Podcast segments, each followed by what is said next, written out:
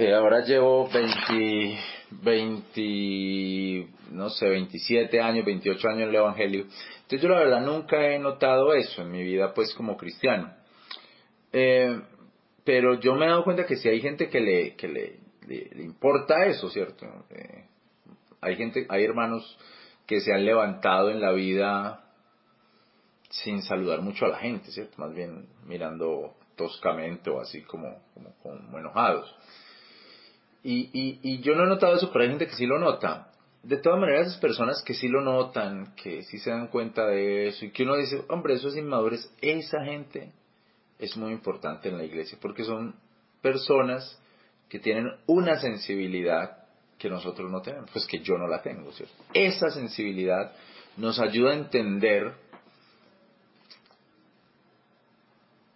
cómo está la iglesia en su sensibilidad, ¿cierto? O sea, si la iglesia sí siente cómo, digamos, los ojos, o la boca, ¿cierto? La lengua, o los oídos, si, si, o, eh, los, el tacto, ¿cierto? Si la iglesia sí siente, porque si la iglesia todo el mundo es como, a nosotros no nos importa que nadie nos salude, somos una iglesia muy madura. Pues es una iglesia muy insensible, ¿cierto? Muy insensible. O sea, todo el mundo ahí, no, es que el que, el que se sienta mal porque no lo saluden es un inmaduro. Sí, pero entonces si todo el mundo en la iglesia fuera así, qué iglesia tan insensible, o sea, como que aquí nadie siente nada, nadie da un abrazo, nadie saluda, nadie, pues sí, una insensibilidad, todo, todo horrible, todo mal.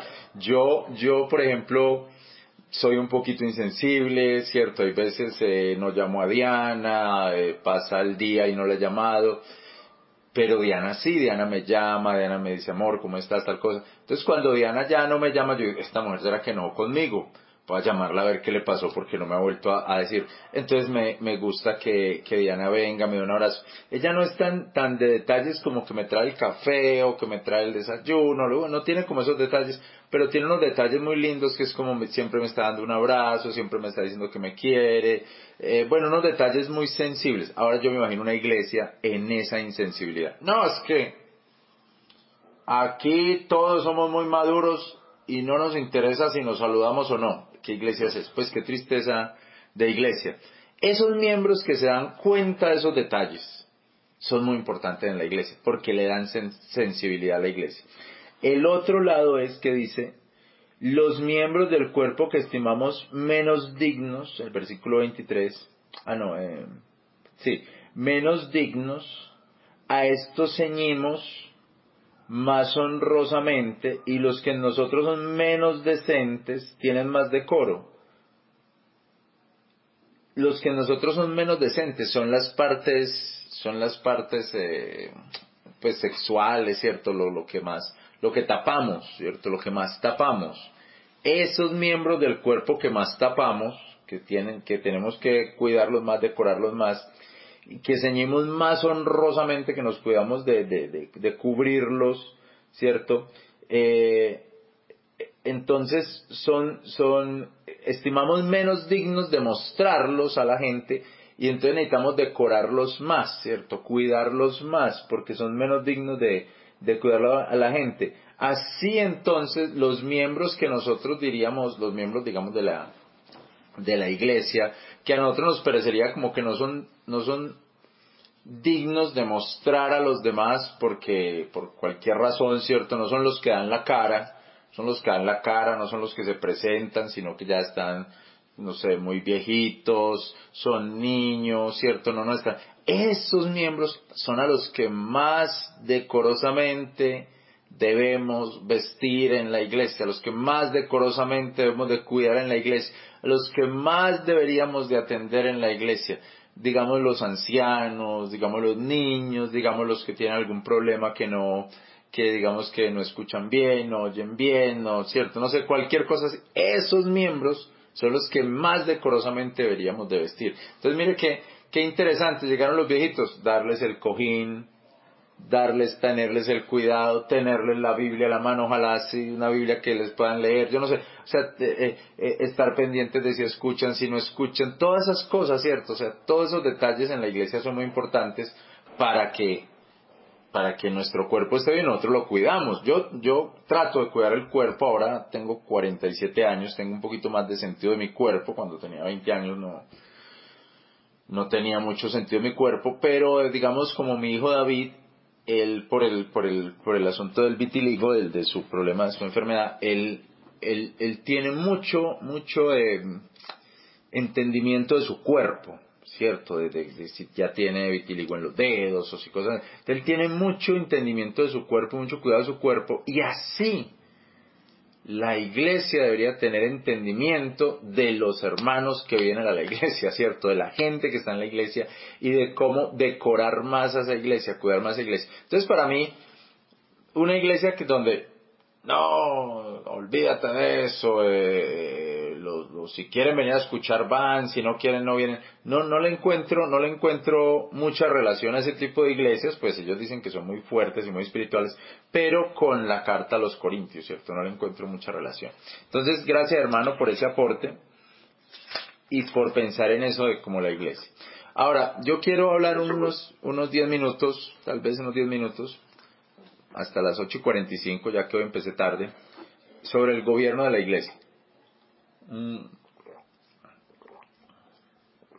Bueno, por ejemplo, los, por ejemplo, los jóvenes, antes de hablar de eso, por ejemplo, los jóvenes eh, son un grupo un poquito menospreciado en la iglesia, ¿cierto? En las iglesias, porque los jóvenes siempre están poniendo problema. Eh, bueno, esos miembros habría que, habría que cuidarlos, ¿no? A esos miembros de los jóvenes, ¿cierto? Ahorita vamos a hacer el, el, el, el, el encuentro de los jóvenes eh, porque hay que cuidarlos a sus miembros, ¿cierto? Hay que ver cómo se pueden cuidar a sus miembros. Bueno, em, eh, eh, con el sistema de gobierno hay tres, tres sistemas de gobierno, digamos, no sé, estipulados o que se han, se han, em, se han ejercido, que unos pelean por un sistema, otros por otro sistema, otros por otro sistema. Los tres sistemas de gobierno son el episcopal, el episcopal, el presbiteriano y el, y el asambleísta. Episcopal, el presbiteriano, asambleísta. El episcopal tiene, tiene una estructura piramidal en jerarquía, eh, donde hay un sistema jerárquico de administración y es muy propio de estas iglesias que yo llamo que están poniendo el reino, algo así como de la Iglesia Católica, de la Luz del Mundo, de los Testigos de Jehová o de los israelitas, que son los cuatro ejemplos que yo puse. Yo creo que también el movimiento mira, pues, María Luisa Piraquive y su gente, que es tener una pirámide de jerarquías donde en la punta estaría como el presidente, en este caso, digamos, María Luisa Piraquive, o el cuerpo gobernante de Nueva York, o el Papa Romano, o los obispos eh, mormones, los, los, los, los ancianos, mormones, que están ahí, y debajo de ellos van, van unas estructuras, ¿cierto? Digamos como van los superintendentes, los intendentes de zona, los, los de distrito, no sé qué, y vienen así en esa jerarquía, en esa jerarquía, muy también de algunas iglesias pentecostales, también vienen así como en ese, en ese grupo episcopal, que es, por supuesto, muy parecido al de la iglesia católica. El otro gobierno es el gobierno que llaman presbiteriano, gobierno de ancianos, de presbiterios. Los presbíteros son los ancianos, sí, los presbíteros los ancianos. Esa es la palabra para ancianos, presbúteros. Em, y entonces, eh, digamos como la iglesia local, tanto la iglesia local como las uniones de iglesias se manejan es por, por cuerpos de ancianos, por grupos de ancianos. Eh, los testigos de Jehová lo hacen como, como por ancianos en cada iglesia local, pero estos ancianos responden a otros ancianos y estos otros responden a otros hasta, hasta la punta de la organización que llaman cuerpo gobernante, que son también grupos de ancianos. Eh, eh, también esto parecido, digamos parecido como a las sinagogas judías donde eran por ancianos. Entonces, como ven los testigos de Jehová, tienen esa organización así episcopaliana, pero por ancianos, o sea, no es como por un hombre, una persona, como decir eh, el Papa romano y viene así bajando, sino que es a través de grupos de ancianos, pero episcopales también, pero por ancianos. Los, los, los asambleístas serían como el gobierno de la asamblea, gobierno de la asamblea, o sea, el gobierno de cada iglesia local, ¿cierto? Cada iglesia local se puede gobernar a través de la asamblea, donde los miembros de la iglesia local tendrían eh, parte en ese gobierno también de la, de la iglesia. Eh, ahora, los asambleístas también pueden tener, poner un grupo de ancianos para que ese grupo de ancianos apoye el gobierno de la iglesia local. Y finalmente están los, los sin gobierno, eh, que creo que eh, eh, dentro de los asamble dentro de los presbíteros, dentro del gobierno presbiteriano de ancianos, están especialmente, digamos, los, las iglesias presbiterianas, algunas iglesias bautistas son, son gobierno de ancianos, creo que la iglesia de John MacArthur es gobierno de ancianos, eh, y dentro de los asambleístas también hay, hay muchos bautistas, muchos bautistas que creen fuertemente en el gobierno asambleísta. Y dentro de los no gobierno, dentro de los no gobierno, creo que están las iglesias de los hermanos. Aquí en Colombia yo he escuchado algunas de las iglesias de los hermanos, me han llamado incluso para preguntarme sobre, sobre eso. Creo que tengo un libro también que me regalaron, pero no sé en dónde está ese libro, sobre el gobierno de estas iglesias. Em, me lo regalaron para que lo leyera, ¿cierto? Debo tenerlo por ahí. Yo leí parte del, libro. Pero este es como el no gobierno, o sea, el no, el no gobierno. Ellos se basan en, en Primera de Corintios 14, quiero empezar con este no gobierno, porque hoy no me da pues el tiempo, pero con este no gobierno, en 1 Corintios 14, versículo 23 mm, en adelante, ¿cierto? Dice, de manera que si toda la iglesia se juntare en un mismo lugar, y todos hablaren en lenguas extrañas, y entraren gente sencilla o incrédulos, no dirán que estáis locos. Mas si todos profetizaren y entrar algún incrédulo o ignorante, de todos es convencido, de todos es juzgado. Y así lo oculto de su corazón se manifiesta y así postrándose sobre su rostro adorará a Dios, declarando que verdaderamente Dios está en vosotros. ¿Qué hay pues, hermanos? Cuando os juntáis cada uno de vosotros, ¿tiene salmo? ¿Tiene doctrina? ¿Tiene lengua? ¿Tiene revelación? ¿Tiene interpretación? Háganse todas las cosas para edificación. Si hablare alguno en lengua desconocida, sea por dos o lo más por tres, y esto a su turno y uno interprete. Mas si no hubiera intérprete, calle en la iglesia, hable a sí mismo y a Dios. Empero los profetas hablen dos o tres y los demás juzguen.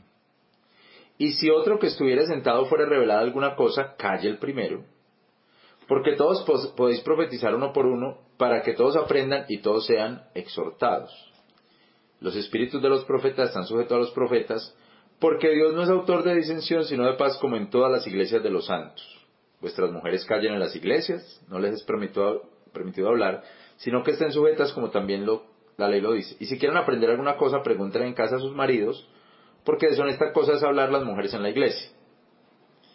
Eh, versículo 40. Pero hágase todas las cosas decentemente y con orden entonces, esta, esta parte, primera carta a los Corintios 14, digamos del 23 en adelante, las iglesias de los hermanos, los hermanos de Plymouth también y em, eh, hay otro grupo, eh, ¿cómo se llama?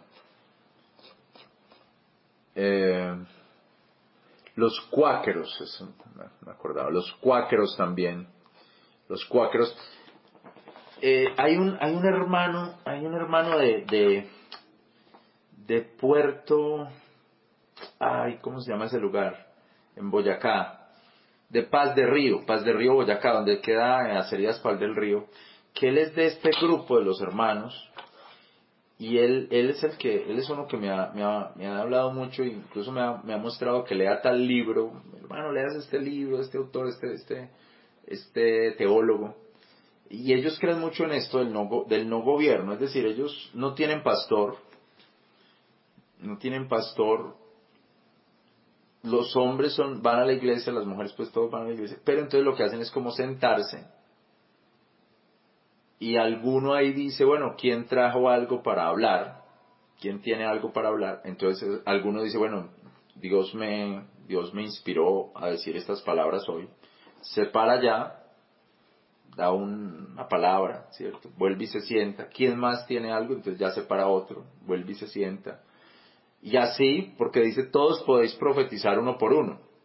Los, los cuáqueros eran mucho más como pentecostales, ¿cierto? Porque ellos iban ahí, se sentaban, o todavía van, se sientan, como orando, y en algún momento dice alguno, ay, Dios me acaba de revelar algo, va y se para allá, habla en lenguas o alguna de esas cosas, y empieza a decir, Dios me, lo que me reveló es esto, ta, ta, ta, y lo dice.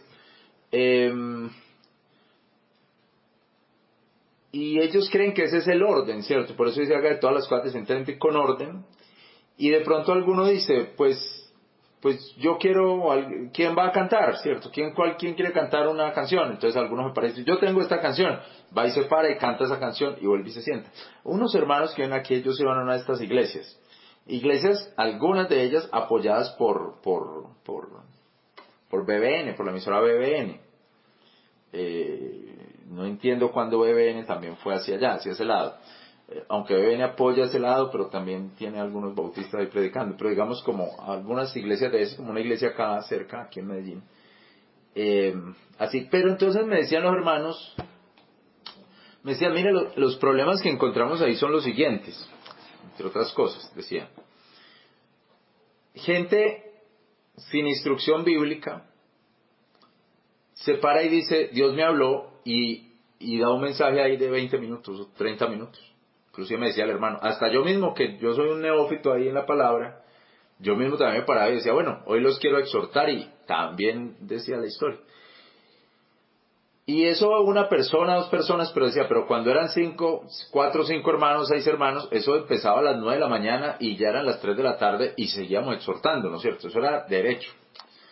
No había grupo de música porque no había quien, ¿cierto? Entonces lo que pasaba era que, que alguno decía, pues vamos a cantar, entonces alguno me paraba y decía, bueno, yo quiero que cantamos este himno, que este himno fue el que me llegó toda la semana a la, cabeza, entonces se paraba y lo cantaba. Entonces lo que me decía él era, el asunto se volvía, aunque parecía em, innovador, se volvía muy ritual y llegaba el momento en que ellos decían, no, pero ¿hasta qué hora será hoy decía, invitamos a gente y la gente se iba muchas veces, ¿cierto? En la mitad del, del servicio, luego hasta qué hora, hasta qué hora durará esto hoy. Y pues lógicamente muchas veces los que cantaban no sabían entonar y bueno, cosas como así. Eh, era mal, mal, mal entonado el, coro, ¿cierto? Em, pero esta es la, esta es la, la idea del no gobierno, ¿cierto? No, el que gobierna Dios, digamos así, ¿cierto? Ahí no gobierna nadie, sino que gobierna Dios. Y eh, yo creo que que está mal enfocado, mal, aplicado, digamos, mal aplicado ese pasaje de 1 Corintios 14 para eso. Porque hay que, hay que pensar es, lo primero es que lo que el apóstol Pablo está tratando es de corregir todos los problemas que había ahí en esa iglesia, porque habían unos líderes que estaban diciendo que no había resurrección y habían unos diciendo que ellos eran los que tenían el poder y habían entonces lo que lo que se está tratando de hacer en, en Corintio es corregir número uno. Número dos Corintio no tenía un líder no tenía un ni, ni Pablo estaba ahí no tenía un líder claro no tenía pastor lo que tenían unos líderes que estaban destruyendo la obra entonces no había forma de decir, bueno, dejen que prediquen los líderes, dejen que miren el, grupo de, pastores o, los, o el pastor que haya ahí. No, lo que está Pablo tratando es de corregir una iglesia que estaba desorganizada, desordenada. Eso es lo que se está tratando de hacer ahí.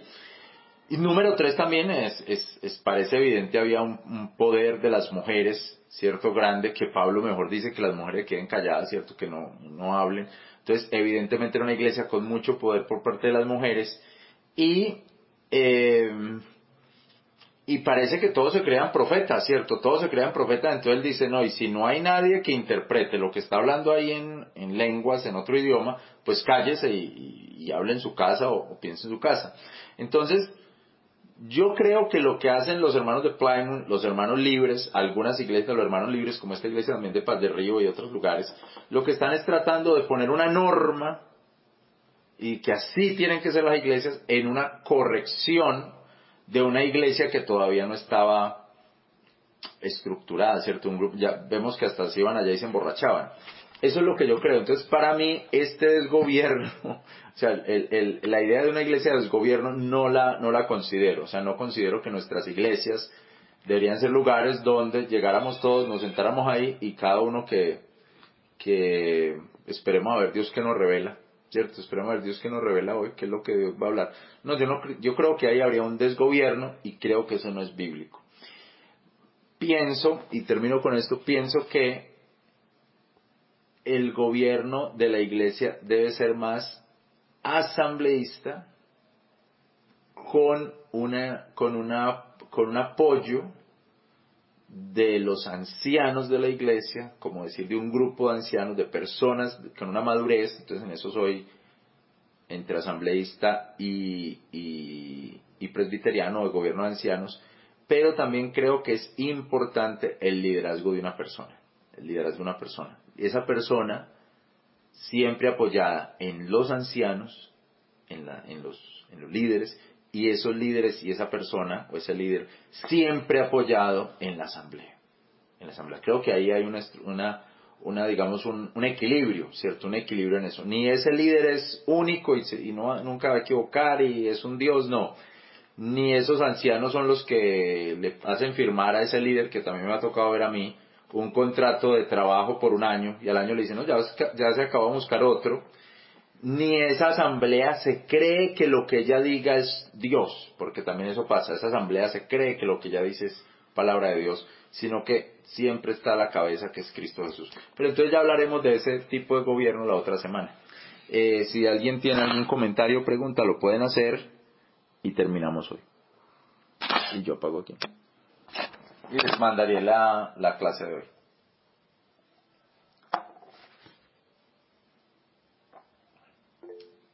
Cuéntenos, José. Bueno, como eh, una de las partes sí, el gobierno sí, maravilloso todo esto. Y para tener en cuenta lo de los jóvenes, ¿verdad? Sí. Porque es muy importante. lo que decía ahorita, por ejemplo, de los... Sí, de los, sí, sí. Sí, claro. Porque en el capítulo, en 1 Timoteo 4, Y tomando ejemplo lo que el apóstol Pablo le dice a Timoteo, ¿verdad? Y él se lo dice de parte del Señor. Y si yo miro ahí en 1 Timoteo 4, en el versículo 10, la última parte, dice, y el 11 y el 12, dice, eh, ¿en qué? El cual es salvador de todos, o sea, el salvador de todos los hombres y mayormente de los que creen. Y esto manda y enseña Dice así, ninguno tenga en poco tu juventud, mas tú sé ejemplo de los fieles en palabra, en, en conversación, en caridad, en espíritu, en fe y en pureza. Esto es muy importante para, para los jóvenes, para tener eso, ¿no? Enseñarles eso. Y que ellos tienen esta gracia del Señor, porque el Señor se lo dijo para que le a, ¿se me entiende? A Timoteo, que era joven, era un muchacho, que Timoteo era un muchacho.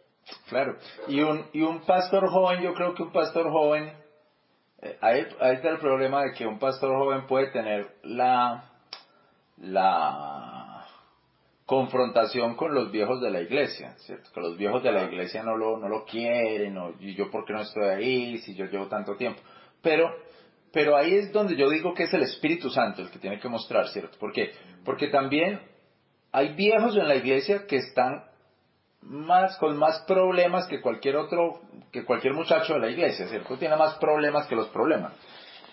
Eh, entonces no, no, no, son, no, son, no son indicados para ejercer el ejercicio pastoral, ¿cierto? Por, por así tengan 90 años o lo que sea. No son adecuados o, o, no son aptos para enseñar, mientras que el joven sí es apto para enseñar. Entonces yo digo ahí es el Espíritu Santo el que debe demostrar y que, no es el presbiterio, no son los viejos de la iglesia los que van a decir, este es el pastor, ni es la asamblea, este es el pastor, es Dios mismo. Dios mismo a través de su espíritu mostrándole a esa iglesia, mostrándole a esos ancianos y mostrándole a ese joven o a esa persona, puede que no sea joven, puede que sea ya una persona pues con sus años, que es su labor, que es su trabajo, ¿cierto? Entonces ahí es donde yo digo, no debemos de quitarle al Espíritu Santo ese, ese, ese poder. Algunas iglesias bautistas independientes también, los, los pastores creen ellos que ellos pueden quitar gente aquí y poner allí. No, usted va para tal lado. Yo, yo creo que hay que tener mucho cuidado con eso y debe ser Dios, Dios mismo. Y si Dios va a poner un pastor joven, bueno, los ancianos deberían de apoyarlo, darle su apoyo. Hermano, aquí estamos para estar, para apoyarlo. Y el mejor apoyo ni siquiera es decirle, aquí estamos para apoyarlo, es decirle, pastor, ¿qué hacemos? ¿Qué hay que hacer?